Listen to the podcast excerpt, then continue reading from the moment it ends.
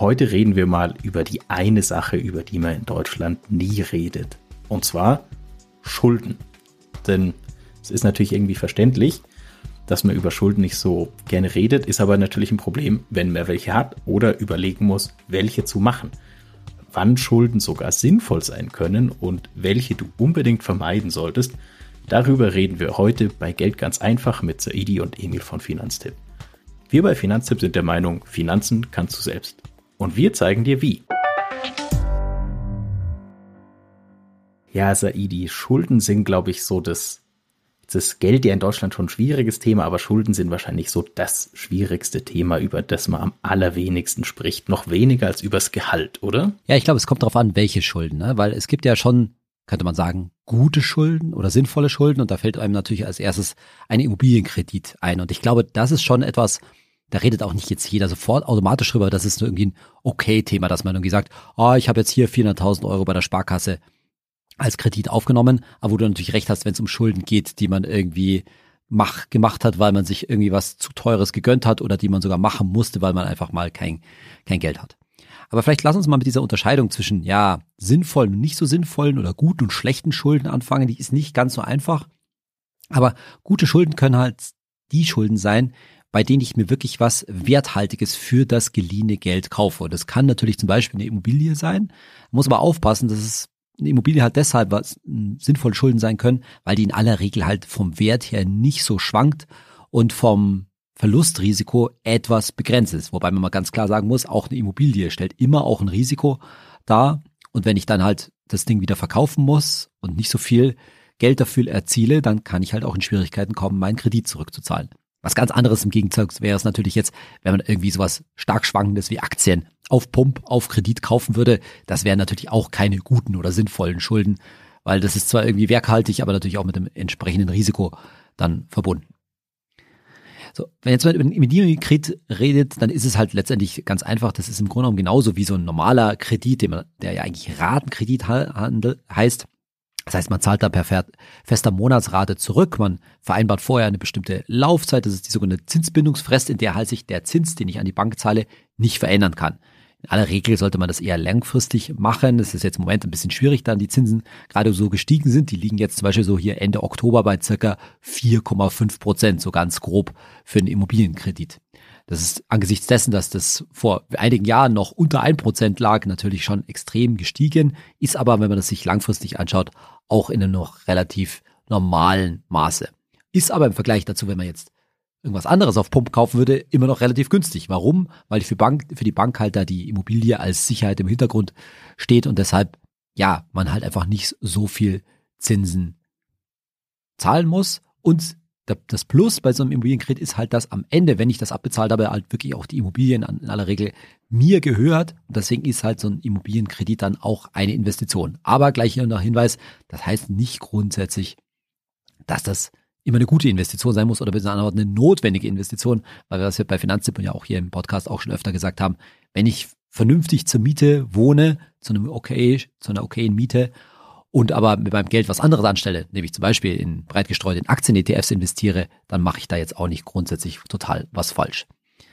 Aber Emil, das ist halt so grundsätzlich kann man ja sagen, es ist schon eine große Entscheidung, weil so eine Immobilie halt einfach die größte Investition im eigenen Leben in den meisten Fällen darstellt. Klar, das äh, ist ja super krass. Also wenn du jetzt einfach mal überlegst, jetzt nehmen wir nochmal diese, diese 400.000 Euro als Beispiel, die du dann jemandem schuldest. So ein, so einen Kauf, gerade mit so einem median Jahresgehalt, sage ich mal, irgendwie 44.000 Euro im Jahr. Das sind ja quasi fast zehn Jahresgehälter. Das ist natürlich schon massiv, auch normalerweise im Verhältnis zu deinem eigenen Vermögen, was du da kaufst und wie viel Kredit du da aufnehmen musst. Deswegen unbedingt ganz genau durchrechnen. Vor allem halt auch, das ist immer so schwierig, weil die eigenen vier Wände sind ja auch für viele so ein, so ein total krasser Traum. man muss ja aber diesen Traum jetzt irgendwie realisierbar machen. Also ist wichtig, das richtig, richtig gut durchzurechnen und möglichst viele Angebote für so einen Kredit einholen. Also bei Vermittlern und auch bei deiner örtlichen Bank und sowas und halt vorher erstmal zu wissen, wie viel man sich leisten kann. Dabei hilft dir unser Hypothekenrechner, den verlinken wir dir in den Show Notes. Da kannst du dich dann einfach mal durchklicken und sehen, wie viel du dir je nach Bundesland wahrscheinlich so leisten kannst. Und jetzt gibt's aber bei Immobilienkrediten ja noch einen relativ wichtigen Mechanismus. Man kann ja dann zwischendurch Sondertilgungen machen. Da ist dann im Vertrag festgelegt, wie oft ich wie viel dieser Summe zusätzlich tilgen kann, damit quasi meine Kreditsumme schneller zurückgezahlt wird. ist natürlich super cool. Ich kann quasi so ein also außerplanmäßigen Halt würde man jetzt bei der Deutsche Bahn Ansage sagen, ich kann so einen außerplanmäßigen Halt einlegen und da nochmal extra Geld reinwerfen und dann bin ich quasi schneller wieder schuldenfrei. Normalerweise ja absoluter No-Brainer. Im Moment ist es aber so ein bisschen eine Ausnahmesituation, weil es kann sein, gerade wenn du einen älteren Immobilienkredit hast, das hast du ja gerade schon angesprochen, Saidi, dass die Zinsen lange sehr niedrig waren, kann es natürlich sein, dass die, äh, die Zinsen für Festgeldanlagen zum Beispiel höher sind als das, was dir die Sondertilgung bringen würde und du machst quasi Gewinn, wenn ich das Geld anlege, anstatt jetzt Sonder zu tilgen und dann kann ich später quasi mit dem Zinsgewinn mehr Sonder tilgen. Das ist eigentlich ein abgefahrenes Anlageschema, aber bei den Summen macht es halt schon was aus, oder? Ja, absolut. Und vor allen Dingen ist es total risikolos. Ne? Also ich glaube, viele Leute, die sich halt eine, ein Haus kaufen oder bauen oder eine Wohnung kaufen, die sind halt total darauf fixiert, möglichst schnell von diesen Schulden runterzukommen. Und grundsätzlich ist das ja auch ein gutes Mindset. Aber in dem Fall macht es mal wirklich gar keinen Sinn. Und vor allen Dingen, wenn ich jetzt eine Sondertilgung mache, ja, also irgendwie 10.000 Euro auf einen Schlag abbezahle zu, ich sag jetzt irgendwas 1,5 Prozent Zinsen, dann schenke ich der Bank damit Geld. Ja, also die können das Geld jederzeit risikolos zu äh, über vier Prozent bei der Europäischen Zentralbank anlegen und machen halt damit einfach Gewinn. Und das Gleiche kannst du, liebe Hörerinnen, liebe Hörer, aber auch machen, indem du dein Geld nicht sozusagen zu 1,5 Prozent zur Bank trägst, in Anführungszeichen, um den Kredit abzubezahlen, sondern eben zu Größenordnung vier Prozent sicher, ohne Risiko anlegst dass zum Beispiel ein Festgeld machst, damit du auch den, den Zins damit sicherst, dann besteht da auch kein Risiko und dann wirst du gerade langfristig damit doch einiges, in vielen Fällen dann auch vierstellig wahrscheinlich letztendlich sparen. Jetzt waren wir so beim Immobilienkredit und jetzt wollen wir auch gleich weitergehen zu Krediten und bei Immobilien muss man halt schauen, was man sich da erwirbt, aber zu Krediten gehen, die vielleicht ein bisschen schwieriger sind. Und das nächste, der nächste Kategorie ist natürlich das, was vielen dann einfällt oder die auch für Hörerinnen, liebe Hörer einfällt, ist so ein bisschen der Autokredit wahrscheinlich, ne? Also Autofinanzierung, ein Auto auf Pump kaufen. Und da wird es dann schon schwieriger. Denn was einem natürlich als erstes klar sein muss, dass ein Auto keine Investition ist, sondern ein Auto ist ein Gebrauchsgegenstand. Ich rede jetzt nicht von irgendwelchen Oldtimern, wo man dann irgendwie spekulieren kann, ob die noch einen Gewertszuwachs haben, aber die meisten, allermeisten Autos, die wir fahren, sind Konsumgüter, sind Maschinen, die sich mit der Zeit abnutzen und damit verkonsumierst du das Geld, das du dir per Kredit aufgenommen hast und es ist eben nicht investiert in dem Sinne und deshalb ist es schon ein Kredit, über den man mal gut nachdenken muss. Aber natürlich kann ein Auto ein Gebrauchsgegenstand sein, der einfach absolut nötig ist. Also wenn du auf das Auto angewiesen bist, um schlichtweg einfach zum Beispiel zur Arbeit zu kommen oder vielleicht wegen der Kinder oder ähnliches. Und du brauchst halt ein Auto und hast nicht genug Geld, dann ist ein Autokredit natürlich schon eine Option. So, und das erste, was ich glaube ich an der Stelle gleich mal mitgeben will, ist, K klein durchzurechnen, wie viel man sich leisten kann und auch leisten will. Denn gerade in dem Fall, wenn ich halt aufs Auto angewiesen bin und so weiter, dann ist es halt definitiv ein Gebrauchsgegenstand und dann muss ich mich von der ja schon sehr deutschen Natur, mich da so unter so einen Peerdruck setzen zu lassen, ein Stück weit lösen. Es geht nicht darum, dann irgendwie ein tolles Auto zu haben, mit dem ich, ich sage jetzt mal ganz deutlich, angeben kann, für das ich viel Lob und Bewunderung bekomme, sondern, sondern letztlich muss es ein Gebrauchsgegenstand sein, der zu meinem Need einfach schlichtweg passt. Das heißt natürlich jetzt nicht, dass es bei der Qualität des Autos nicht irgendwie drauf ankommt und wir sind jetzt, wollen jetzt hier keine Autokaufberatung in dem Sinne machen. Aber es muss halt bei so einem Kredit definitiv bestimmt nicht das Traumauto sein, sondern einfach eine vernünftige Lösung zu einer vernünftigen, zu einem vernünftigen Preis, der dann letztendlich zu dem, ja, User Profile hätte ich jetzt beinahe gesagt, zu dem Nutzerprofil, das ich für mein Auto habe, dann einfach auch passt. Und dann kann man halt einfach, gerade wenn es sich um, ja, zum Beispiel Neuwagen handelt, vielleicht auch mal auf das eine oder andere Ausstattungsdetail verzichten, was dann entsprechend auch den Kredit billiger macht. Ja, jetzt kann man das dann wahrscheinlich dann auch ein bisschen durchrechnen, oder? Was, was würden wir da sagen, Emil? Genau, also das sowieso ne, vorher unbedingt durchrechnen. Einmal, wir haben einen Finanztipp Autokostenrechner, den kannst du dir anschauen, das ist super hilfreich. Und wir haben auch einen Finanztipp Autokreditrechner, mit dem du da auch die Angebote vergleichen kannst. Den verlinken wir dir, beides verlinken wir dir natürlich in den, in den Show Notes, damit du dir da einen Überblick verschaffen kannst. Ich finde, der, der Autokredit ist wirklich so ein super interessanter Sonderfall zwischen einerseits ist es ein krasser Gebrauchsgegenstand und ja ich würde jetzt nicht sagen eine sinnvolle Investition, aber zum Beispiel, wenn ich jetzt das Auto brauche, um in die Arbeit zu kommen, ist es ja schon eine, ein absolut, sage ich mal, eine, wirklich eine Notwendigkeit für mich, um auch mein Cashflow aufrechtzuerhalten, indem ich morgens in der Arbeit aufschlag, was meine Chefin, mein Chef wahrscheinlich jetzt nicht glücklich macht, aber ihm oder ihr schon wichtig ist.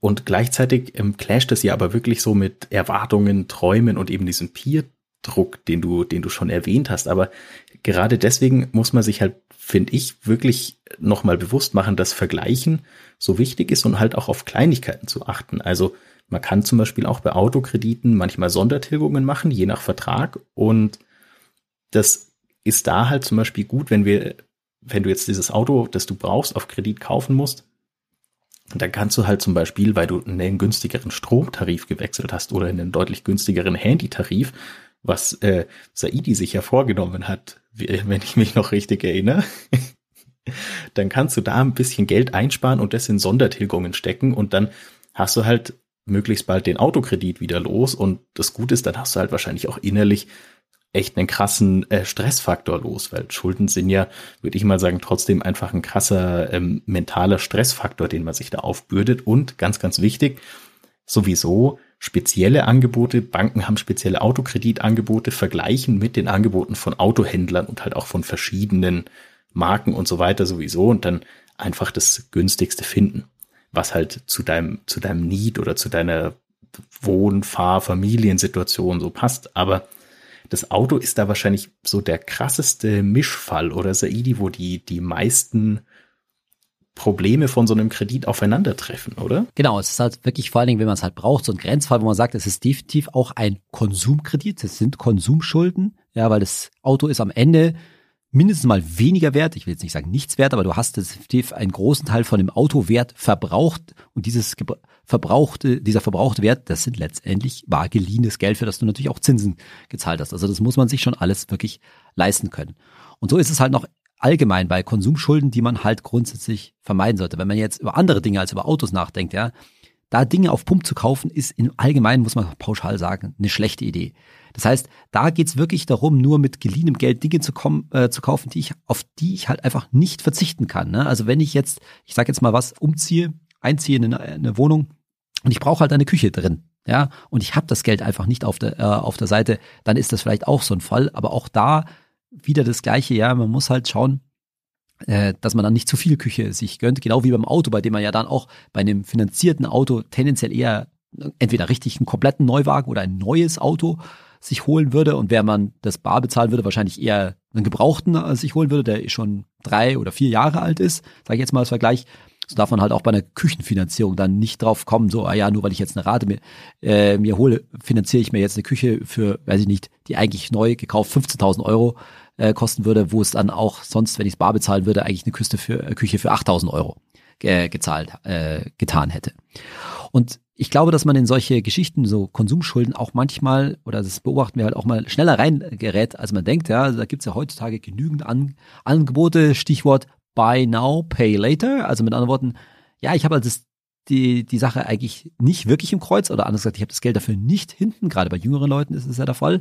Aber der Need ist halt jetzt irgendwie so stark, und da muss man sich halt wirklich auch ehrlich in den Spiegel schauen, ist der Need jetzt so stark, weil man hat halt jetzt die weiß ich nicht, ja, die Jordans oder irgendwas, welche Schuhe, die man dringend äh, meint, dringend, dringend zu brauchen und kommt ja nicht eigentlich nur aus meiner, jetzt mal wieder der Peer Group Pressure, ja, von meiner Umgebung her und tun es nicht eigentlich auch Schuhe, die, sag ich mal, die Hälfte kosten und trotzdem schick aussehen, die ich irgendwie zu einem günstigen Angebot im Internet äh, finde.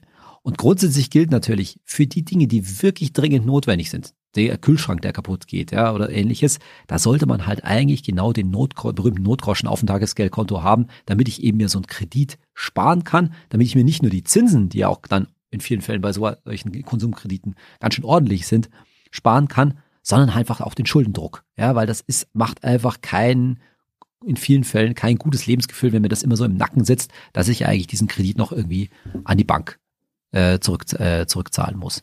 Und genau gilt da das Gleiche ja auch da, sich einfach ehrlich sein, wie viel kann ich mir leisten, wie viel Rate kann ich mir vor allen Dingen leisten, ne? Einkommensaussichten und da bitteschön nicht den Fehler machen, jetzt irgendwie zukünftige Einkommenssteigerungen einzurechnen. Ja, das ist schon der erste, äh, erste Schritt hin, dass ich das eben nicht zurückzahlen kann und dann so richtig in die Schuldenfalle gerate. Und bei den Krediten kann man natürlich auch super vergleichen, weil da gibt es schon auch ordentliche Unterschiede, was die Zinsen eben angeht. Und da haben wir auch einen Kreditvergleich, den packen wir dir natürlich auch in die Show Notes. So, und jetzt sind wir natürlich bei einer der schlimmsten äh, äh, Kreditformen sozusagen ange, äh, angekommen, nämlich beim Dispo-Kredit. Was sagen wir denn dazu, Emil? Ja, ist halt, ähm, der Dispo ist so ein, sowas, das ist, glaube ich, vielen Leuten einfach schon mal passiert, auch vielleicht im Studium oder so, oder weil man Dinge vielleicht, wenn es mal klappt war, schlecht getimt hat, aber der Dispo ist halt echt ein Problem. Also Dispo ne, ist so ein abstrakter Begriff, heißt ja auf Deutsch nur, dein Girokonto rutscht ins Minus und dann bekommst du halt einen Kredit von der Bank diesen sogenannten Dispo, ist ja im Endeffekt so eine Art Überbrückungskredit. Aber das Problem dabei ist, es ist nicht nur ärgerlich, weil so ein Minus auf dem, wenn ich jetzt in meine Banking-App schaue, fühlt sich halt schlecht an. Das Problem ist halt, die Banken verlangen dafür richtig, richtig hohe Zinsen. Also die lassen sich diesen Verfügungsrahmen richtig teuer bezahlen. Und das kann halt dann richtig, richtig schnell auch in so eine, ja, in so eine Spirale ausarten, ne, dass du da halt auch einfach schlecht wieder rauskommst. Plus zusätzliches Problem, die Banken können dir halt diesen Dispo auch jederzeit kündigen. Also ist jetzt ein Geschäft, das nicht unbedingt zu deinem Vorteil ist sozusagen und aus dem du möglichst schnell wieder rauskommen solltest. Da ist halt das Problem, wenn man reingerät, das ist halt so eine schwierige Situation. Man macht es ja äh, nicht mit Absicht und hat vielleicht auch gar keine anderen finanziellen Ressourcen mehr. Aber deswegen super, super wichtig, möglichst schnell wieder aus dem Dispo rauskommen. Jetzt ist natürlich die Frage, was mache ich, wenn ich vielleicht länger brauche? Also wenn ich jetzt nicht, keine Ahnung, von meinem Tagesgeld, ich rutsche irgendwie 300 Euro ins Minus und jetzt kann ich von meinem Tagesgeld Notgroschen, hole ich mir 500 Euro, überweise die auf mein Girokonto, ist das Ding gegessen. Wenn ich die Option nicht habe, ne, was mache ich dann? Wenn du wahrscheinlich länger brauchst, um den abzuzahlen, schau, ob du das umschulden kannst. Also auf einen Rahmen oder einen Ratenkredit. Beim Rahmenkredit bekommst du quasi von der Bank so einen Kreditrahmen zur Verfügung gestellt, in dem du dir dein Geld leihen und wieder zurückzahlen kannst. Oder bei einem Ratenkredit ist es halt so ein ganz normaler Kredit, wie man halt kennt. Denn deren Zinssätze sind halt oft günstiger. Das heißt, es ist für dich billiger, dieses Geld geliehen zu bekommen. Du kannst es leichter zurückzahlen. Aber ganz, ganz wichtig, ähm, Schulden sind natürlich ein, ein krasser Stressfaktor und es kann einem ja dann auch schnell über den Kopf wachsen. Also, wenn du Geldprobleme hast, ist ein super schwieriges Thema, aber lass dir von den Verbraucherzentralen oder von der Schuldnerberatung helfen, wie das geht.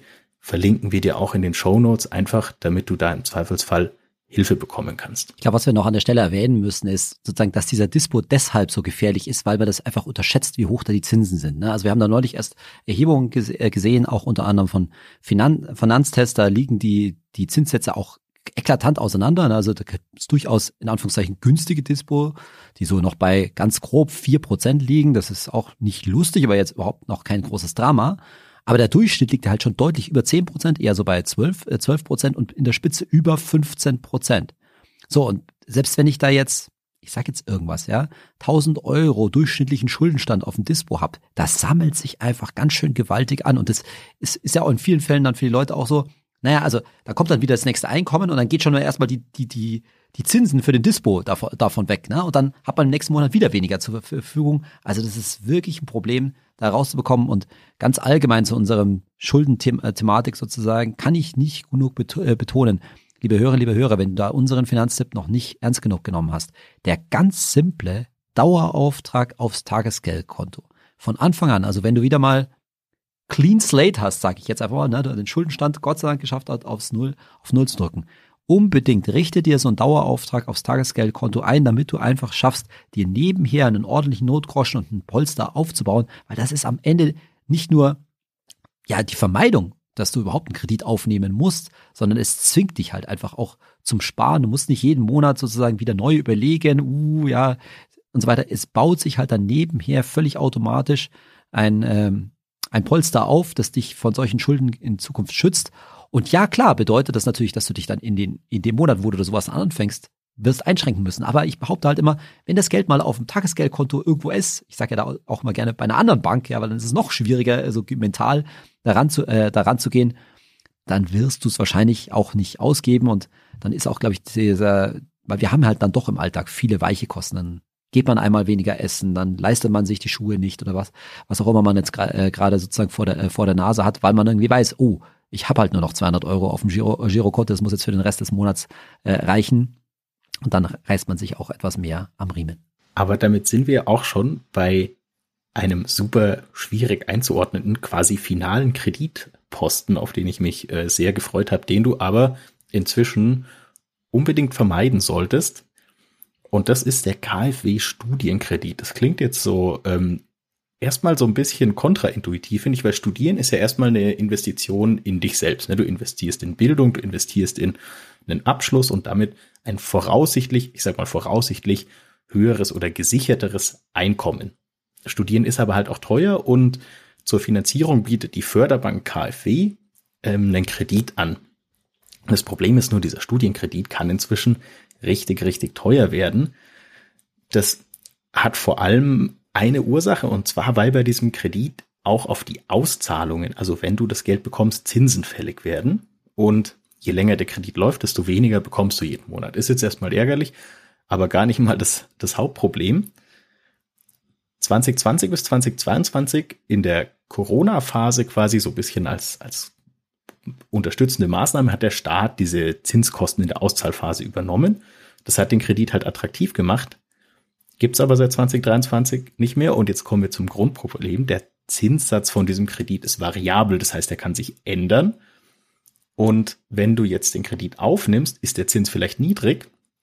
Wenn du ihn aber zurückzahlst, kann der Zins ganz schön hoch sein. Und das ist im Moment, glaube ich, für viele, vor allem wahrscheinlich schon Ex-Studierende, eine ganz schön harte Nummer, oder Saidi? Ja, genau. Also ich glaube, da sind viele ziemlich überrascht worden, weil wir hatten halt jetzt in den letzten beiden Jahren oder ja seit Wesentlichen seit Anfang 2022 ja die stärkste Zinswende so, ungefähr aller Zeiten und deswegen ist es halt echt krass geworden. Also seit Oktober 23 liegen da die Zinsen bei stolzen neun Prozent, guten neun Prozent. Dagegen 2019 waren es halt noch unter vier Prozent. Das heißt, es ist mehr als das Doppelte. So, und das kann natürlich Mehrkosten von mehreren tausend Euro bedeuten. Und ja, die Leute, die jetzt da drin stecken, die haben halt wirklich ein Problem, weil es gibt auch keine richtige Lösung. Da kannst du nur hoffen, dass dein Einkommen entsprechend gestiegen ist oder du das irgendwie bestreiten kannst, weil so einen richtigen Ausweg gibt's da, äh, gibt's da nicht. Und deswegen warnen wir halt vor solchen Studienkrediten, gerade aufgrund dieses variablen Zinssatzes, weil es ist halt nicht planbar. Wir sind in Deutschland daran gewöhnt, dass wenn ich so einen Kredit aufnehme zu einem bestimmten Zins, dann gilt ja auch, gerade zum Beispiel bei Immobilienkrediten, dann gilt das auf 10 oder 15 Jahre und so weiter, dann kann ich natürlich sehr gut damit planen. Aber diese variablen Zinssätze, die übrigens im Ausland total gängig sind, ja, das ist, das ist der Wahnsinn eigentlich äh, dabei, das kann man sich in Deutschland irgendwie gar nicht vorstellen, die sind halt hier jetzt bei dem Studienkredit gegeben und können halt eine richtige Schuldenfalle darstellen. Und deswegen unser Tipp ganz klar, such nach anderen Alternativen. BAföG ist eine ganz andere Nummer. Mit BAföG kann man sicherlich sehr viel besser so ein Studium finanzieren. Bei an BAföG ist noch keiner ja, äh, arm, gew äh, arm geworden, weil die Rückzahlungsbedingungen da wirklich so locker sind. Man kann Wohngeld bekommen, wenn man teuer zur Miete wohnt oder seine Miete als Student äh, oder Studentin nicht mehr bezahlen kann. Bürgergeld ist eine Option oder natürlich auch äh, Stipendien und im, im Zweifelsfall natürlich dann auch äh, neben dem Studium her zu arbeiten oder man gerade beim Arbeiten auch bietet es natürlich auch ein duales Studium an, da, wo man dann eben auch äh, nebenher arbeitet und bezahlt wird. Alternativ vielleicht noch eine Ausbildung anstatt ein Studium zu machen. Aber wirklich so ein Studienkredit, das sollte sozusagen gewissermaßen der letzte Notanker sein, wenn es denn unbedingt sein muss. Und dann muss ich mir wirklich sicher sein, dass ich dann nach dem Studium auch ein entsprechend hohes Einkommen habe, weil ich was studiere, wo es quasi eine Jobgarantie hinterher, hinterher gibt, sodass ich das gut zurückzahlen kann.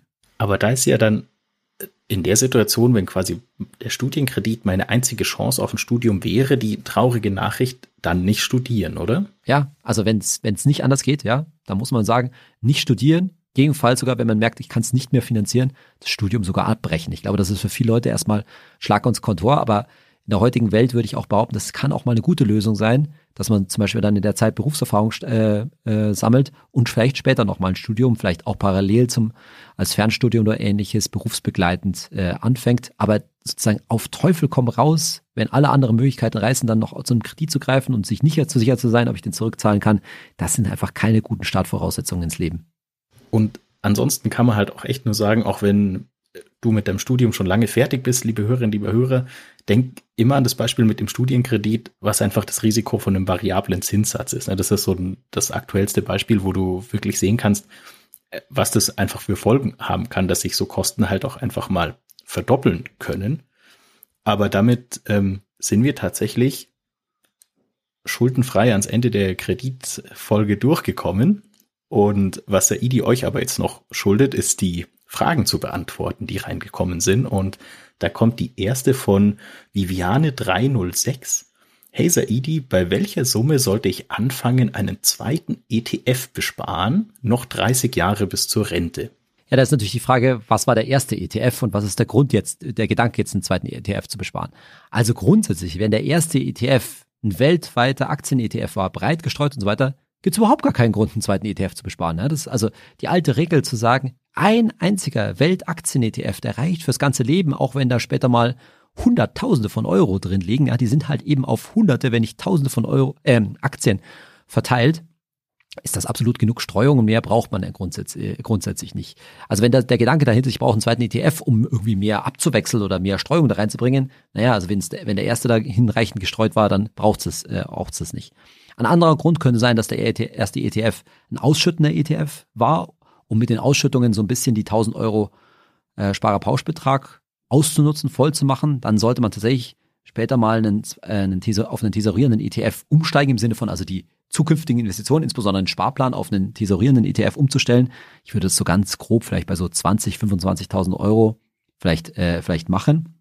Und ein dritter Grund könnte die Finanztipp 3x10 Strategie sein, dass ich also bereits zehn Jahre, aber das glaube ich jetzt in diesem Fall bei Viane nicht, weil sie noch 30 Jahre bis zur Rente hat, zehn Jahre den ersten ETF zu besparen und dann nach zehn Jahren eine zweite Tranche, wie wir das nennen, also einen zweiten ETF, das kann durchaus wieder ein weltweit Aktien-ETF, ähm, anzulegen, um dann im Alter sozusagen rückwärts zu entsparen, nämlich die, wenn man das alle zehn Jahre macht, die drei oder vielleicht vier ETFs, die man dann bespart hat, sozusagen rückwärts zu entsparen, um den ersten, der am längsten da liegt, am längsten da zu legen und damit die Steuern da nach hinten äh, rauszuschieben. Aber nochmal, wenn man es ganz einfach machen will, dann ist überhaupt kein zweiter ETF nötig und ich kann ruhig mit einem einzelnen das ganze Leben bestreiten. Wie das geht mit der 3x10-Strategie verlinken wir euch natürlich in den Show Notes. Und die zweite Frage kommt von Gaso-05 was passiert mit meinem BU-Vertrag, wenn ich nach zwei Jahren Leistung wieder arbeite? Kann ich den so weiterführen oder muss ein neuer Vertrag geschlossen werden? Den kannst du so weiterführen. Der läuft auch erstmal ganz, äh, ganz normal weiter. Ne? Also wenn ich jetzt zum Beispiel zwei Jahre lang BU-Rente erhalten habe, danach bin ich wieder in vollem Saft und kann wieder arbeiten, vielleicht auch in einem anderen Job, aber du bist weiter versichert. Ne? Man schließt ja so eine BU-Versicherung typischerweise bis zum Endalter, ja, 67, vielleicht auch nur 65 oder ähnliches ab. Und so lang läuft die dann auch. Ne? Also nur weil man Leistung bekommt, ist das noch lange kein Grund, darf auch gar kein Grund sein für den Versicherer, den Vertrag irgendwie zu kündigen oder sowas, sondern ja, der, der läuft dann weiter und ja, ehrlich gesagt ist es gar nicht so unwahrscheinlich, dass man wieder Leistung beläuft, äh, braucht, denn das gibt es tatsächlich schon, dass die Leute nach einem ersten, nach einer ersten BU-Phase halt einigermaßen, ich sag's mal ganz böse, wiederhergestellt sind, aber nach einigen Jahren dann ja neuer Krankheit auftritt, zweite Aus Phase von Krebs oder ähnliches, also schlimme Sachen sind das, äh, sind es ja wirklich, und dann erneut Leistungen aus ihrem BU-Vertrag brauchen. Deswegen ist so eine BU halt auch so eine wichtige Versicherung, weil sie halt letztendlich das Einkommen fürs gesamte Arbeitsleben zumindest teilweise absichern soll. Dann kann ich nur sagen, Saidi, vielen Dank dir für die Folge und wir sind auch schon wieder am Ende. Wenn du, liebe Hörerinnen, liebe Hörer, selber mal eine Frage stellen willst, ähm, das geht am einfachsten auf Instagram. Kannst du uns einfach abonnieren und dann regelmäßig jede Woche in den Stories eine Frage stellen und da schauen wir dann noch immer rein, um die Fragen für den Podcast zu finden. Vielen Dank, dieser Idi, und vielen Dank fürs Zuhören. Macht's gut, ihr alle da draußen. Ciao.